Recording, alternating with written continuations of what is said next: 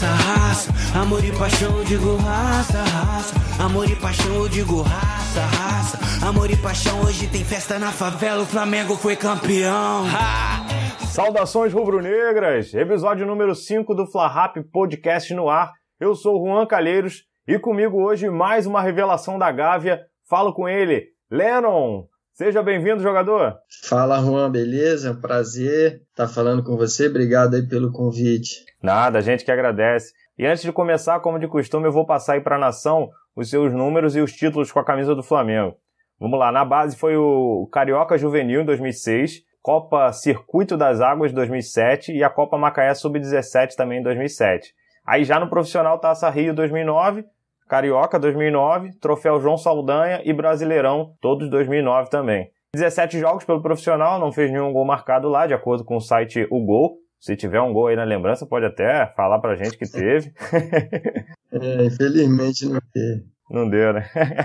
Mas tá tranquilo. Agora, Leno, é, você é carioca, né? Ainda menino, você começou a jogar futsal lá no Madureira, que tem histórico de dar oportunidade a vários jogadores que depois despontaram, inclusive alguns até com passagem pelo Flamengo, famosos como Evaristo de Macedo, Iranildo, Marcelinho Carioca, Renato Gaúcho e outros. É, como é que foi para você essa fase lá no Madureira e como que você chegou até o Flamengo? Na verdade, eu sou natural de São José dos Campos, né? Mas minha família sempre morou no Rio de Janeiro, né? Então todos cariocas aí a galera pensa que eu sou carioca. Na verdade, meu pai na época jogava, também foi atleta, jogava no São José, então nasci lá, mas sempre ah, morei no Rio a maior parte da minha vida, né? E iniciei a, no salão, né? No, no, na verdade foi no Maran, o treinador Zezinho, muita gente do Rio de Janeiro conhece. E depois eu fui para Madureira. Né? Fiquei lá um bom tempo no salão até ir para o campo. A idade mais ou menos 12 anos, 13 anos eu comecei a ir para o campo, né? Fazer essa transição.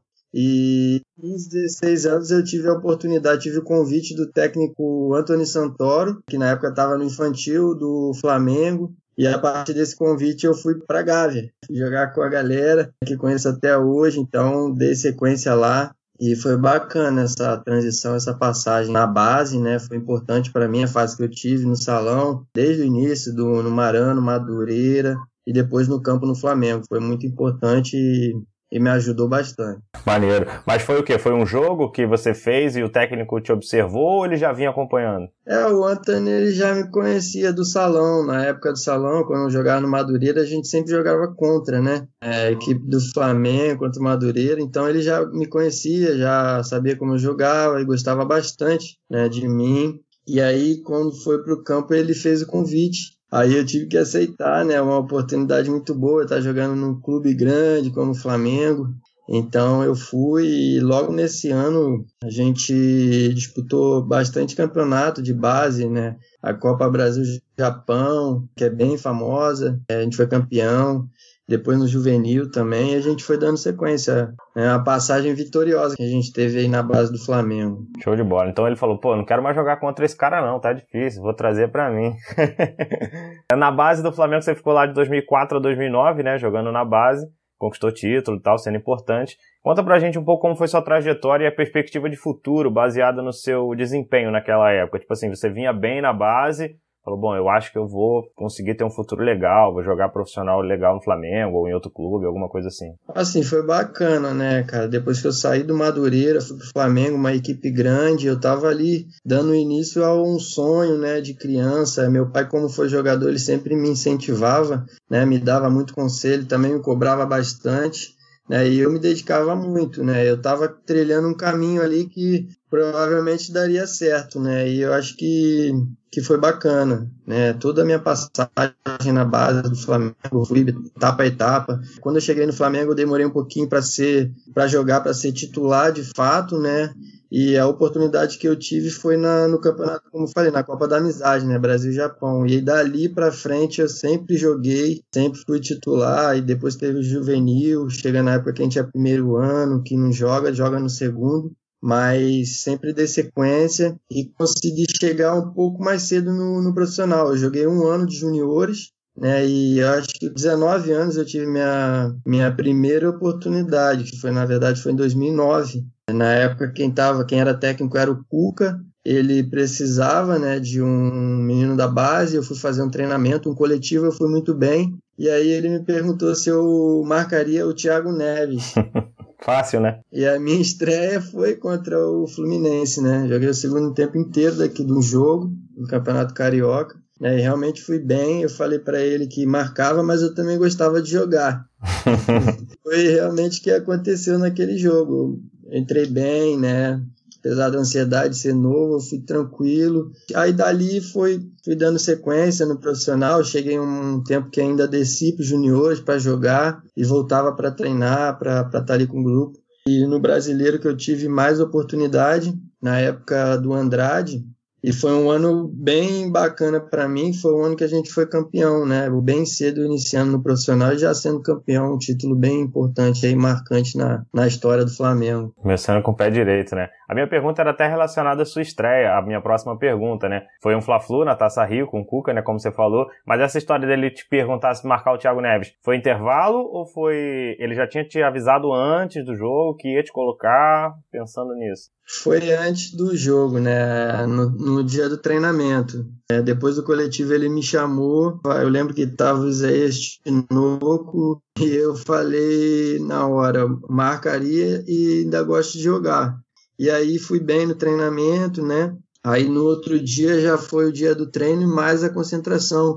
Eu não estava nem preparado, eu fui com uma necessaire, o pessoal ia de mochila, né, já preparado para a concentração. Como eu era novo, não sabia como que era isso. eu fui com uma necessaire e tinha desodorante, sabonete ali, pasta de dente só. Fui para concentração, uma coisa que eu, que eu nunca tinha vivido, né? A gente concentrava ali no Windsor, em frente à praia, então tudo para mim, tudo aquilo ali era novo, tudo era novidade, uma coisa surreal que eu estava vivendo. E deu certo, né? Eu entrei no segundo tempo, lá no dia do jogo, e fui bem. Conseguiu dormir direito, sabendo que ia ter que marcar o Thiago Neves? Eu nunca tinha dormido tão bem numa cama do Windsor, cara. Aquela cama maravilhosa te abraçava. Tem uma história também aí nessa estreia que foi o lance do, do vômito, né? Quer dizer que tu passou mal lá na estreia. Como é que foi essa, essa situação? Foi no intervalo, o Cuca falou que eu ia entrar, né? Comecei a aquecer. Antes de aquecer, eu peguei uma garrafa de Gatorade, tomei a garrafa inteira. A gente tinha almoçado, né? acabei vomitando Gatorade todo no campo ali do decorrer do segundo tempo mais ansiedade mesmo. Entendi, foi mistura de ansiedade ali, resolveu tomar o bagulho todo, juntou tudo e foi embora no gramado mesmo, né? Como você mesmo falou, na sua subida profissional, você acabou já sendo campeão brasileiro de cara, né? Chegou pé quente na, na, na parada. Aí como era lá o vestiário daquele elenco? Se você lembra em qual jogo o elenco sentiu que, pô, dá para ser campeão, porque foi uma arrancada, né? Não era um, um não veio brigando título é, jogo a jogo, foi subindo quando olhou falou, pô, dá para ganhar. Qual foi assim, quando caiu a ficha do elenco e como é que era aquele vestiário? É verdade. Na reta final, né, que a gente deu a arrancada, eu acho que o jogo fundamental, inclusive está até passando esses dias, foi o jogo contra o Palmeiras, no Parque Antártica. Que era o líder, né? Isso, que era contra o líder, a gente precisava vencer. E também teve o jogo contra o Atlético Mineiro no Mineirão, que também foi fundamental. Se eu não estiver enganado, foi 3 a 1 esse jogo. É, a cada partida ali, que ia conquistando a vitória, a gente ia vendo que o objetivo estava próximo que era possível, né? E aí eu lembro que naquele momento a diretoria também estava incentivando, estava dando bicho, estava ali animando a, a galera e cada um vendo que era possível, né? Os mais experientes, o Adriano, o Pet, o Léo, o Juan, o Bruno, o próprio Bruno, cara, tinha, tinha muito jogador ali né, que chamava a responsabilidade e ia vendo que era possível o Angelim. Teve um jogo muito importante também, é, foi contra o Goiás no Maracanã. Esse jogo foi empate. Era uma expectativa bem grande, né? Porque se vencesse já estaria praticamente ali no atingindo o objetivo e, e não aconteceu, né? Então gerou uma apreensão ainda maior ali do grupo. O grupo se manteve focado a cada partida, cada um chamava responsabilidade, um jogo não resolvia, o jogo era outro. E acabou que foi dando certo. No último jogo dependeu só da vitória contra o Grêmio, né? E, e saiu um golaço lá do Angelinho, cruzamento do Pet. E foi muito bacana, cara. Eu fui para pra praticamente todos os jogos. Eu tive uma maior sequência no início, quando a equipe não estava tão bem, né? Mas eu tive a minha visibilidade ali e, e dei sequência na, na no campeonato, indo para jogo. Tinha jogo que eu entrava, tinha jogo que eu não entrava, ficava no banco, mas estava sempre ali, muito porque me dedicava muito no treinamento e foi, foi especial, foi bem bacana. E deu certo, né, no final, no título. É, com certeza. Antes de agora de 2019 tinha sido o último, né? É. Você já deu entrevistas dizendo que você virou muito amigo do Pet, como você citou, daquele elenco lá. É, fala um pouco aí da sua relação com o Pet, se ainda tem essa amizade até hoje e até com outros atletas. Até entrevistei o Vitor Saba aqui, ele comentou que ficava ali quase que como um, um, torcedor dentro do vestiário vendo os ídolos. Como é que era para você também, garoto, chegando e, e vendo aquela galera toda?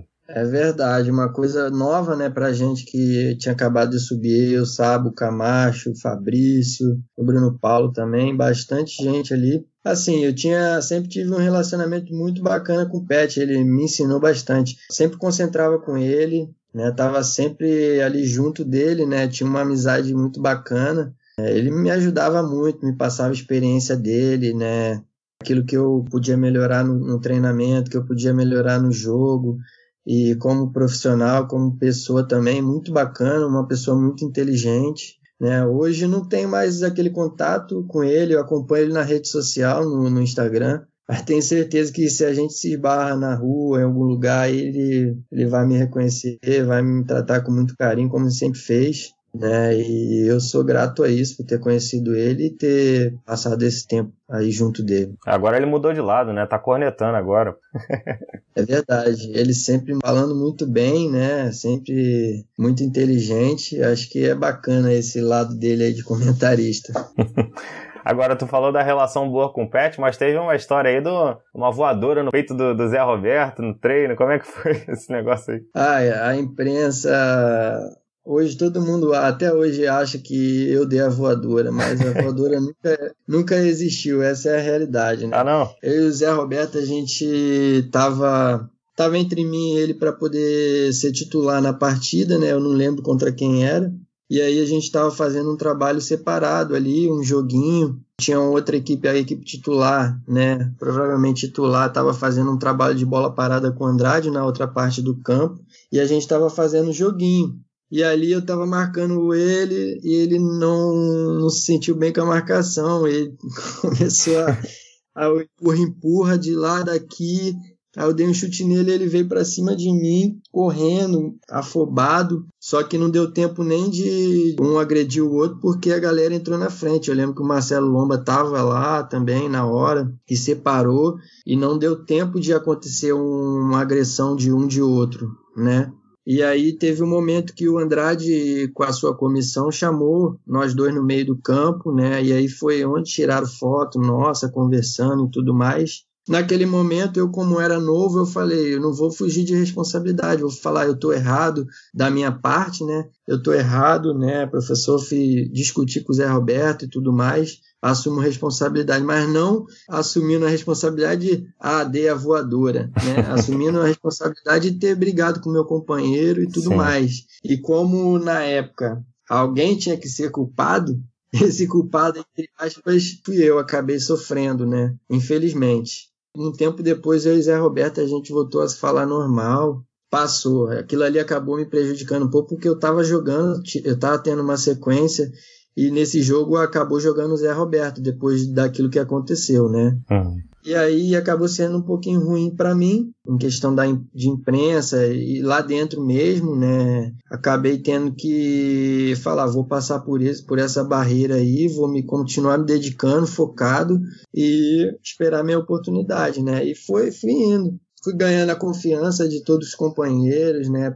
Tanto que, como eu te falei, fui para todos os jogos aí do campeonato. Alguns eu entrava, outros não, mas sempre estava ali junto dos companheiros, né? Mostrar que foi um fato isolado, né? Não era uma característica sua. É, a gente, como é novo, né, acaba ficando muito retraído com algumas coisas que acontecem. Até porque na época eu estava numa transição. Eu, eu tinha jogado, estava ali tendo a visibilidade. Na época o, o Bebeto era meu empresário, né? Eu tinha acabado de, de sair, né? Que o Bebeto foi para outro ramo, né? O ramo da política e eu ainda estava sem empresário. Então não tinha muito ali quem me defendesse na, na época, quem brigasse por mim, mas acabei que continuei, mantive meu foco e as coisas foram dando certo. É, tu falou a questão da imprensa, já bota logo que é voadora. Eu confesso que quando eu estava pesquisando aqui tudo sobre para fazer sua pauta, as matérias era Sub-Zero tudo, falando. é, exatamente, Sub-Zero. Eles falaram da voadora, não sei o quê. Ano, ano, é, em 2018, quando fui para a equipe do Vasco, arquirrival, né? Saiu o ex-Flamengo, Sub-Zero, vai para o Vasco emprestado e tudo mais. E tudo matéria assim, porque. Parece que já quer jogar contra, né? É. Para chamar o clique, né? Para galera entrar para entender melhor, mas acaba jogando contra a imagem de vocês. É. Tem uma história agora particular, né? Se no início do ano você foi pé quente, já entrando no time campeão, no final do ano pegou o dinheiro da premiação, pum, trocou de carro lá para tirar onda, mas aí uma semana depois, o que que aconteceu? Fui roubado. Fui roubado, me deixaram alegre uma semana. Mas foi realmente isso. Peguei o dinheiro da premiação, né? Feliz da vida. Eu tinha um carrinho, era um gol. Aquele carrinho era guerreiro, cara. Nossa, tratava ele muito cuidado. E aí foi a oportunidade de eu, ah, vou trocar meu carrinho, né? Peguei um Peugeot na época 307 com teto solar, com tudo, todo bonito. Tirar onda. É, tô bem, agora tô tranquilo. Vou chegar no treinamento com meu carrinho vermelho na época, né? Vou tirar onda. Fiquei uma semana de carro.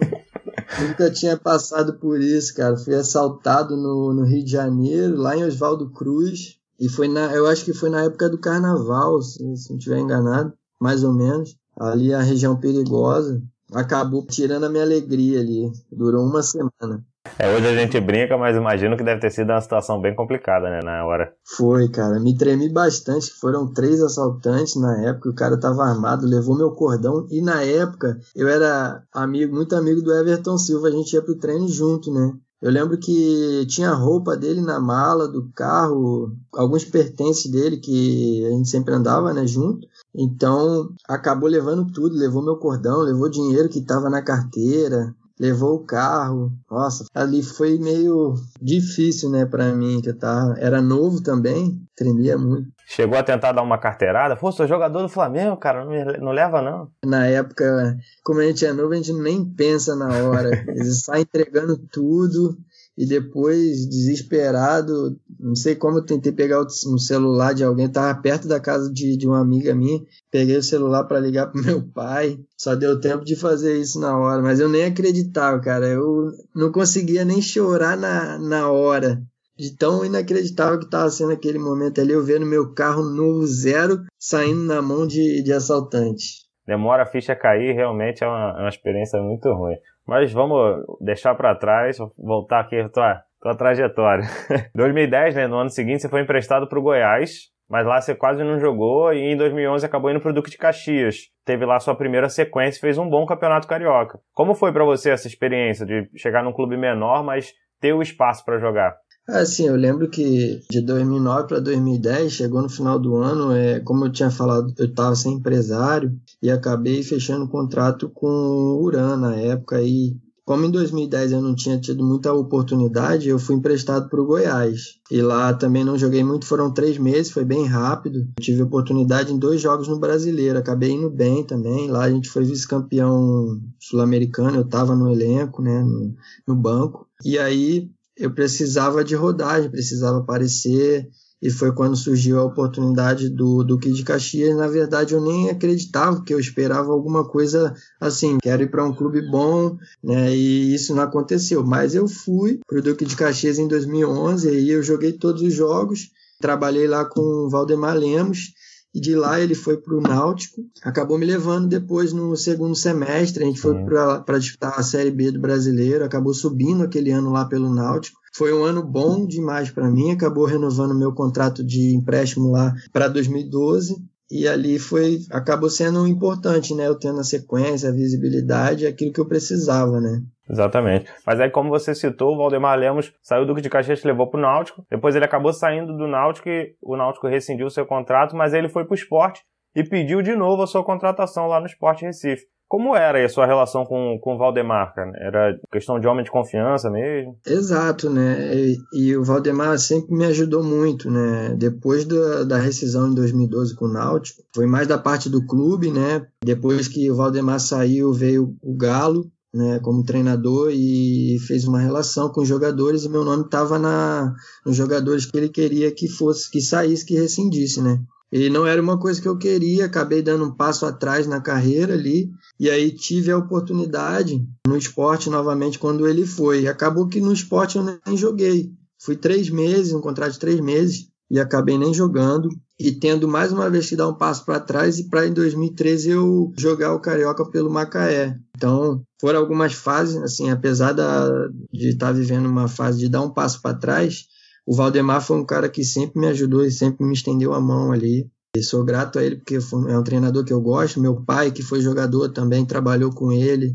Então, tem um carinho muito grande também. E é isso. É um relacionamento bom. Você acha que, mesmo ele te pedindo, pedindo a sua contratação aonde ele ia, e você acabou não sendo titular, por exemplo, no esporte, por que, que você acha que ele pediu sua contratação, mas mesmo assim acabou não, não te dando as oportunidades que poderia ter dado? Eu acho que pelo relacionamento, né, e pela, pelo intuito de querer me ajudar. Eu acho que a questão de eu ter ido para o esporte e não jogado na época foi mais porque assim que eu cheguei, dois jogos depois ele foi mandado embora.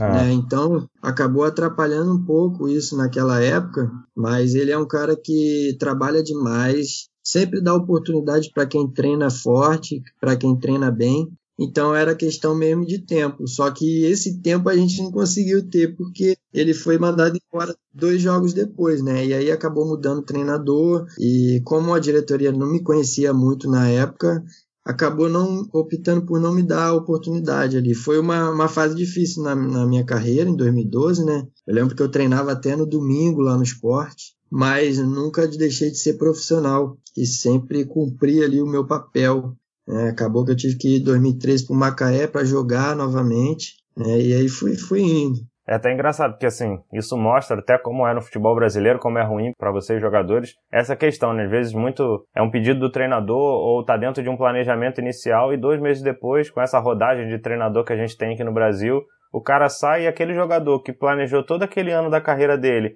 em cima de um ano baseado num trabalho, pô, o treinador confia no meu trabalho, eu vou jogar, vai ter isso tudo o cara sai e tu fica ali vendido e mostra também que o clube contrata sem saber exatamente o que está fazendo. Porque, como você falou, o Valdemar saiu e o esporte não, ah, não me conhecia bem. Ou seja, ele não, não avaliaram sua contratação a não ser pelo pedido do Valdemar, né?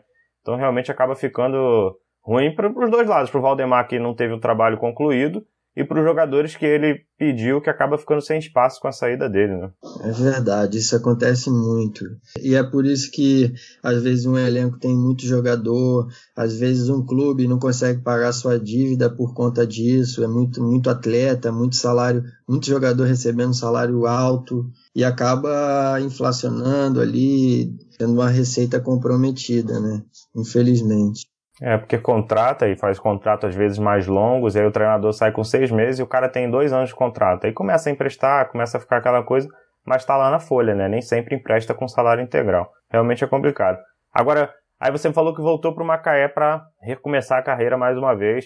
Aí jogou no Macaé, né, no Pequeno do Rio, voltou pro Duque de Caxias de novo, acabou Friense, começou a dar uma rodada nesses times do Rio.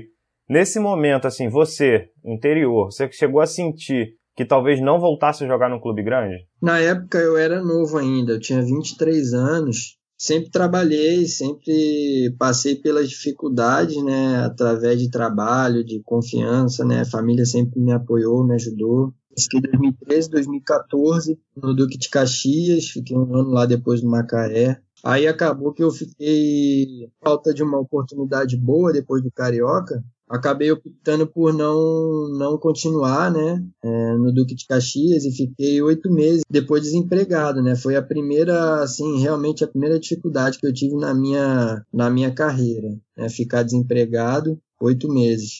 E sempre mantive minha forma física e foi quando eu tive a oportunidade da Cabo Friense em 2015. Então estava tendo mais uma ali, mais uma chance de poder, mais ou menos assim, é agora, né, que tem que acontecer as coisas. E aí acabou acontecendo, fui para o Guarani, onde eu fiquei lá quatro anos e meio mais ou menos onde muita coisa da minha vida mudou, minha carreira, onde me fez eu chegar novamente em um time grande, um time de Série A, né, pro Vasco. Em 2018. Muito porque eu nunca desisti, sempre mantive o, o foco e fui profissional, trabalhei bastante para poder conquistar um dia teve no Guarani, mas na hora que apareceu a proposta do Guarani, ele estava na Série C, né? Você chegou a hesitar é. Em aceitar ou se animou de cara e falou, não, vamos embora, Guarani? Até porque é tradicional, né? Não hesitei porque me veio na cabeça, acabou o Campeonato Carioca, como aconteceu em 2014, acabou o Carioca, vai acontecer alguma coisa. Aí foi acontecendo, só que não era aquilo que eu queria e tal, tal, tal, acabei ficando em casa.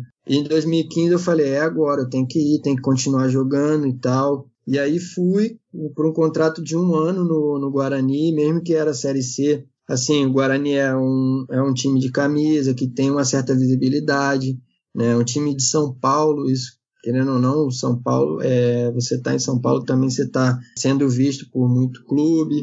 O estadual lá é bem forte também, né? Exatamente, é bem disputado, né? E gera muita visibilidade. Acabei indo e tendo um bom ano como eu tinha contrato ainda para o ano que vem, né, estava feliz da vida permanecer ali e continuar renovando o contrato ou despertar interesse de, de algum clube. E por eu ir bem nos campeonatos, eu, eu tive a possibilidade de ir renovando meu contrato.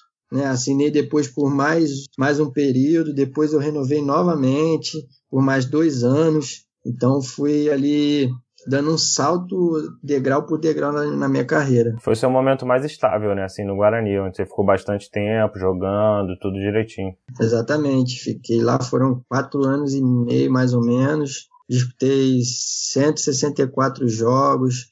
Lá a gente conquistou acesso em 2016 na Série C, no ano seguinte, né, do que eu cheguei. E 2018 a gente foi campeão, né? O time foi para a primeira divisão e eu pô, fui eleito o melhor lateral da competição na época. Foi o que me credenciou para poder ter a oportunidade de ir para o Vasco, do treinador Jorginho, onde eu tinha trabalhado com ele no Goiás, mas não tive oportunidade. E acabou sendo muito bom para minha carreira. Bacana. E lá no Guarani, em 2017, o seu técnico foi o Vadão, que infelizmente a gente perdeu ele recentemente, né, dia 25 de maio. Como foi para você receber a notícia do falecimento do Vadão e como você descreveria a importância dele aí na sua trajetória? Ah, cara, o Vadão é um técnico é muito querido, né? Por todos, né? Por muitos, muito, muito mesmo. Mas tanto você vê aí tanta homenagem que ele recebeu, principalmente lá em Campinas, né? Que é uma cidade onde ele morava, né? Que ele estava sempre trabalhando. Conheci a comissão dele, o Fabinho, né? Ele estava sempre em contato com ele. Até mandei uma mensagem na época quando eu vi a notícia, né? De que ele estava internado perguntando como que ele estava, né, se ele estava bem e tal, e, e realmente ele estava muito mal, e é uma perda muito grande, né, muito triste, é um técnico que ajudou tanta gente, assim, ainda tinha acho que 60 e poucos anos, ainda tinha uma caminhada aí pela frente, mas, mas Deus quis assim, né, infelizmente é uma perda aí que a gente sente bastante, e na época, em 2017, foi um técnico que me incentivou muito. E né, ele chegou numa época no Guarani que eu estava sofrendo uma pressão, né? Estava sendo cobrado e ele confiou uhum. em mim, uhum. me manteve na equipe, me deu oportunidade. eu fiz um ótimo trabalho lá com ele em 2017. Mais um treinador aí que me ajudou bastante. Show de bola, cara. Você viveu o seu melhor momento lá no Guarani, como você falou, e acabou adiantando. Você jogou como lateral direito, que você já tinha jogado, mas não era sua posição de origem, né? Você surgiu como volante ali na base. Mas acabou sendo melhor lateral direito e seleção do campeonato no Paulistão da Série A2 lá em 2018. Como foi para você essa adaptação à nova posição de lateral direito fixo, né, de verdade, ser visto como um lateral direito e ter se visto entre os destaques do campeonato pela primeira vez, assim, numa posição de destaque? Foi uma surpresa, né? Eu tive que me adaptar bastante. Apesar de na época eu não gostar, né? Eu falo, não gosto da posição, mas eu tenho que jogar ali porque se eu não jogar ali, eu não jogo, eu vou pro banco. Então tem que dar o meu melhor ali naquela posição. E eu acabei me adaptando e fui evoluindo, né? A primeira partida que eu lembro que eu disputei como lateral foi em 2011. Na época foi o Valdemar que me colocou. Em 2012 ele até me, me utilizou um pouco mais na lateral. Ali eu lembro que no início foi muito ruim porque eu não gostava realmente. Eu gostava de jogar de volante, me sentia melhor, onde eu conseguia, né? Fazer aquilo que eu já estava adaptado. E aí, em 2016, voltei a, atuar como lateral. Na época, o Chamusca, até hoje está trabalhando comigo aqui no Cuiabá, ele me colocava para treinar na lateral e no campeonato, como o nosso lateral de ofício se machucou, eu dei sequência no campeonato inteiro. E aí fui dando sequência em 2017, 2018 não saí mais da lateral. Acabei acostumando, ainda que a minha preferência seja de volante, acabei tendo que me adaptar e me acostumei, né? É, antes você era um, um volante que jogava na lateral, hoje você já é quase um lateral que joga de volante, né? É, exatamente. Na verdade, eu nem jogo mais de volante, que hoje em dia é só lateral. Nunca mais fui pro meio. Depois de 2018, 2017, 2018, nunca mais fui, fui pro meio campo. E como você ficou com essa seleção do campeonato ali? Ah, fiquei muito feliz, né, cara? A gente tinha feito um ótimo campeonato. Ali foi uma premiação, cara, muito, muito bacana na minha carreira poder desfrutar esse momento, ver que, ainda que fosse uma posição ali que eu não gostava, ela estava fazendo com que minha carreira né, fosse dando um salto, né, as coisas estivessem acontecendo ali na lateral. E foi aí que eu pensei, então, cara, tem que me adaptar aqui, tem que evoluir, tem que me especializar aqui, dar sequência na lateral, né, porque já estava sendo eleito melhor lateral, sempre jogava bem ali, sempre dava aquilo que o técnico estava esperando, né, no, no, campeonato, nas partidas, então estava rendendo. Esse destaque todo te fez chegar até o Vasco, como você falou. Quando chegou a proposta do Vasco, você chegou a pensar que poderia ali ter, bom, é um recomeço num time de Série A, voltando para a primeira divisão? É verdade, eu falei, agora eu tenho a chance da minha vida, né? Voltei para um clube de Série A, uma oportunidade de eu estar tá me estruturando ali, dando sequência e só dar saltos maiores na, na carreira. Infelizmente, naquele ano, eu me machuquei um dia antes da minha estreia. Acabou me atrapalhando um pouco. Depois joguei nove jogos ali, mas eu joguei com dor. A questão da lesão acabou sendo ruim para mim naquela fase, justamente no momento que não podia me machucar, porque era um contrato ali de empréstimo de seis meses, com opção de renovação, mas eu teria que mostrar o meu trabalho, né? Por Tinha que pouco que tempo para mostrar, né? Exatamente. E aí ficou de lição, né? É, infelizmente é uma coisa que acontece né, na carreira do, do, atleta, porque a gente depende do nosso corpo, infelizmente, e é uma coisa que acontece, né? Por eu ter tido muita sequência de jogo, uma hora isso ia acontecer e eu nunca tinha tido lesão, né? acabou acontecendo num momento que não era para acontecer, mas faz parte. É, como o Gotardo que teve aqui com a gente falou, são os acasos da profissão, né? que realmente atrapalham. É. E lá no Vasco, o técnico era o Jorginho, que trabalhou com você no Goiás, mas lá você acho que teve mais chance de jogar com ele, pelo menos iria ter. E ele, lateral direito de seleção brasileira. Teve alguma coisa pontual que você aprendeu com ele como sendo um cara da posição? Ah, na verdade, eu acho que não muito, mais a referência que ele tem, né, como lateral, de tudo, toda a história dele, com certeza acaba ajudando no dia a dia, no relacionamento, nos treinamentos, né, em questão de conselho, faz isso, faz aquilo, ele está ali te passando a experiência toda dele, né, que ele teve na carreira de seleção, eu acho que é mais isso, né? O relacionamento mesmo, as dicas que ele pode dar, os trabalhos que ele pode fazer direcionado para você se especializar ali na posição de lateral, que ele era, era o cara na época. Era diferente, de certa forma, de treinadores que não jogavam naquela posição, então tinha algumas dicas diferentes, né? Exatamente. No dia a dia ele poderia estar trabalhando com você ali nos cruzamentos. é bacana. Aprende, aprende. É. Mas é bacana. Aí, como você falou, infelizmente não deu certo por questão de lesão e tudo, não teve a sequência que precisava para mostrar o, o serviço para prorrogar o empréstimo e tudo. E acabou voltando para o Guarani, fez mais um ano lá e no final do ano não renovou e foi para o Cuiabá, que é o seu time atual, né? Mais uma vez, pedido de um treinador que trabalhou com você, que foi o Marcelo Chamusca. A quem que você atribui essa confiança dos treinadores trabalharem com você num, num lugar e, pô, quero ele de novo, quero ele de novo?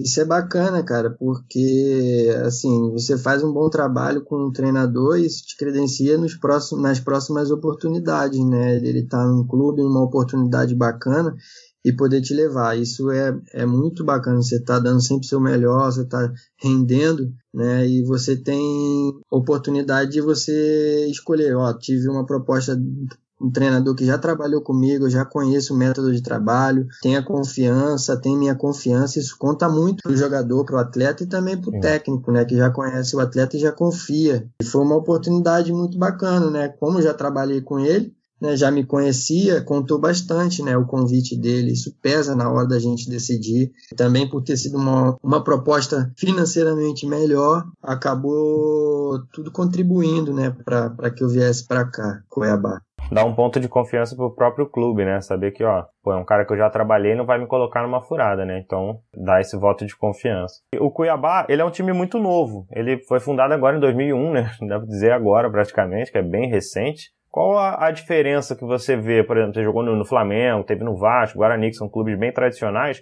Qual a grande diferença que você vê num clube tradicional para um clube novo? Eu acho que aqui é a questão da visibilidade, a questão de ser um clube que honra o compromisso aqui, né? Você tem referência de atletas que já passaram por aqui que é uma diretoria que paga salário em dia, que te dá estrutura, te dá condição, isso conta bastante, né? E hoje o Cuiabá, quer dizer, ele vem crescendo já há um tempo, né? Ele é o campeão do estadual, né, o atual, ele subiu da Série C para a Série B.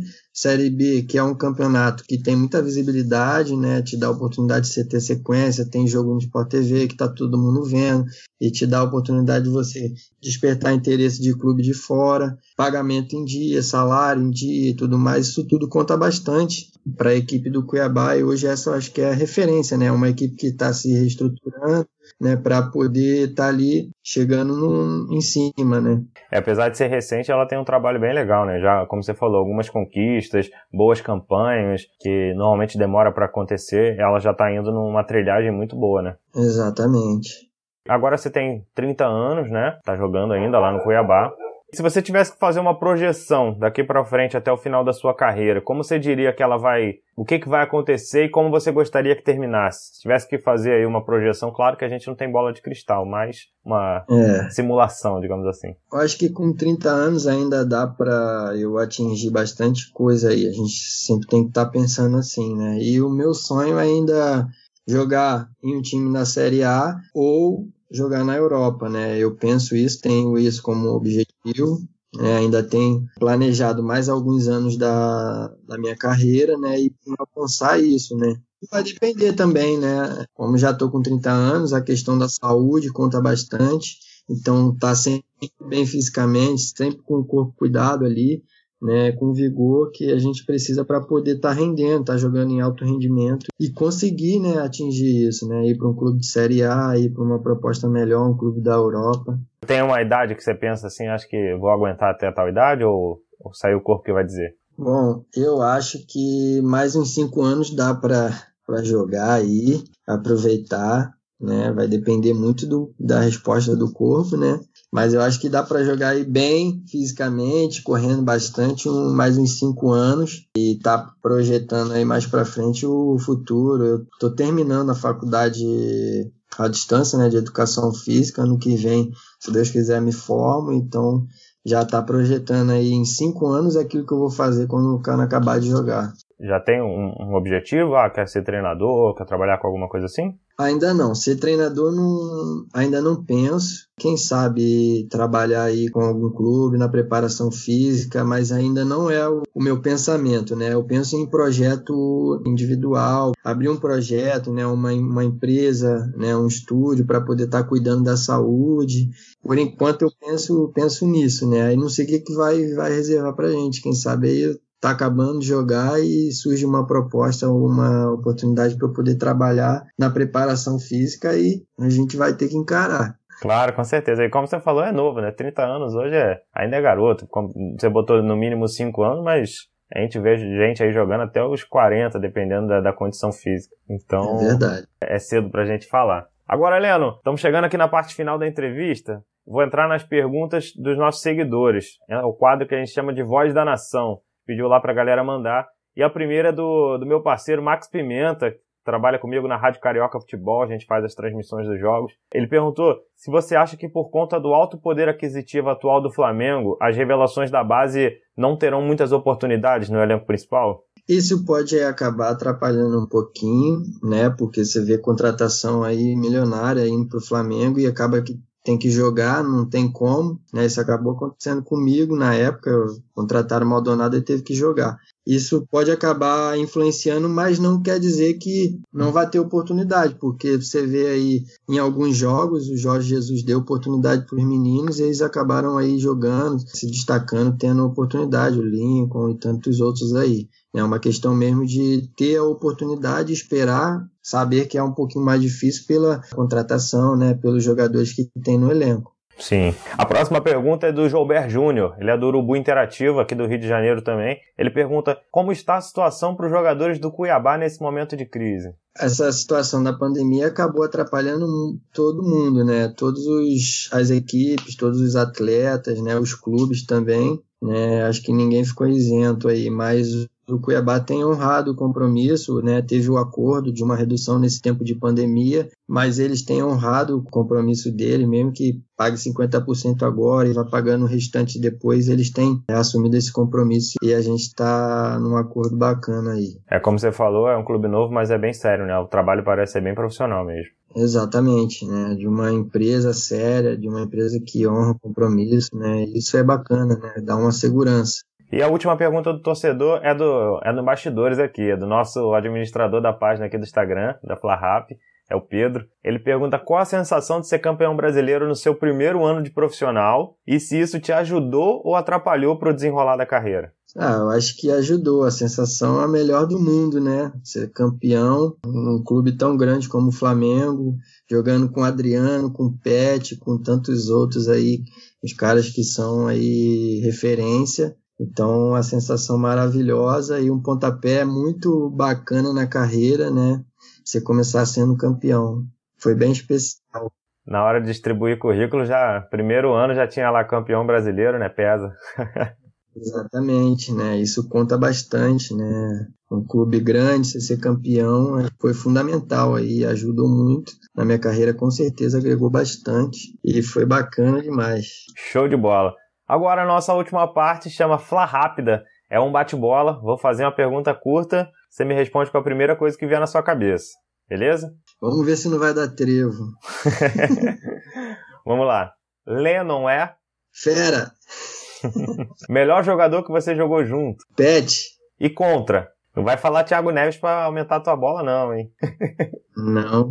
Ronaldo, joguei contra ele no Goiás, Corinthians e Goiás. Um ídolo? Pode ir o Pet. Um rival? O Roger, da Ponte Preta. Melhor jogo da carreira? Náutico e Ponte Preta. 2011, último jogo da Série B. 2 a 2 fiz o segundo gol. Acho que foi o melhor da minha carreira, um gol bem marcante na minha carreira. E o pior? Eu tiver enganado, Flamengo e Boa Vista, em 2010. Esse jogo foi em Volta Redonda. Esse jogo eu não fui tão bem. Um gol. Esse que eu te falei, Náutico Ponte Preta, 2011, Série B. Depois do ataque do Náutico com o Rogério, puxou para dentro, rolou para trás com o Lennon. Gol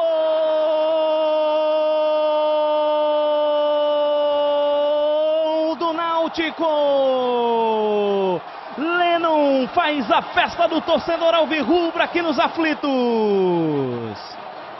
Ajeitou a bola, olhou para o gol, meteu a pancada no canto esquerdo do goleiro Júlio César.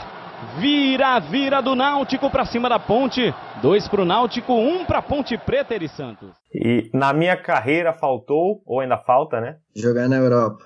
O meu auge foi? No Guarani. Vou falar agora números de camisas e você me diz qual o primeiro jogador que vem na sua cabeça com aquele número, tá? Tá. Número 15. Vem Gil. número 8. Ayrton. Número 5. Maldonado. E número 2.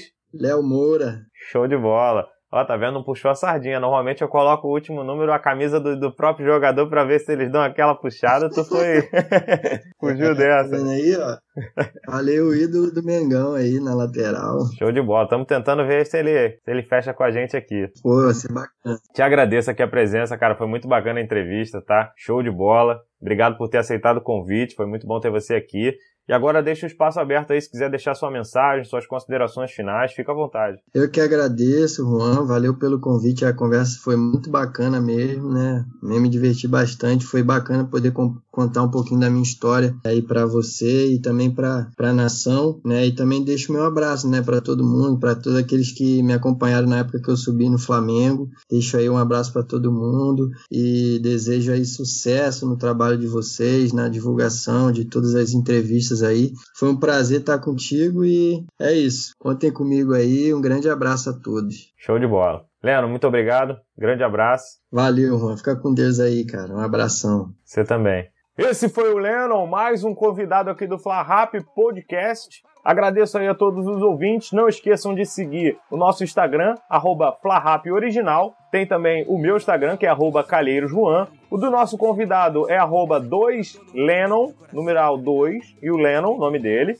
E os nossos parceiros, o arroba trave de chinelo underline oficial as lojas arroba fute.sport, underline oficial, tem 15% de desconto nas camisas do Flamengo. E também o arroba Clube Retro RJ, é o cupom de desconto FLARAP para camisas retrô do Mengão também. O nosso podcast você pode ouvir pelo Anchor, pelo Spotify, Google Podcast, outras plataformas de podcast e agora também no YouTube. Estamos lá, procura FLARAP Original no YouTube e vocês podem seguir a gente lá. É isso, galera. Aqui é raça, amor e paixão. G9 é artilheiro, ninguém segura o pique. Acelerando no campo, joga muito Bruno Henrique. Nem tenta alcançar que é burrice. No comando da zaga, Rodrigo Caio, é claro que é xerife. Isso é Mengão, segura a ginga. É manual do Vapo Vapo, Gerson, nosso coringa. Vitinho Renier, a torcida perde a linha com a dupla mais pesada. Felipe, Luiz, Rafinha. É bicicleta, é chapéu, é caneta. aí.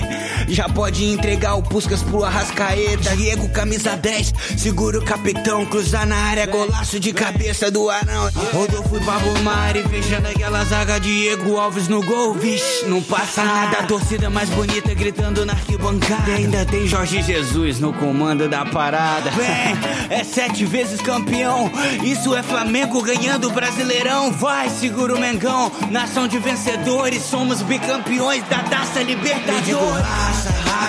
Amor e paixão, eu digo raça, raça, amor e paixão, eu digo raça, raça, amor e paixão. Hoje tem festa na favela, o Flamengo foi campeão. Eu digo raça, raça, amor e paixão. Eu digo raça, raça, amor e paixão. Eu digo raça, raça, amor e paixão. Hoje tem festa na favela, o Flamengo foi campeão. Ha! Salve, salve nação rubro-negra, que ano incrível! Campeão carioca, campeão brasileiro, campeão da Libertadores. O mundo é nosso, voa Flamengo! Ah!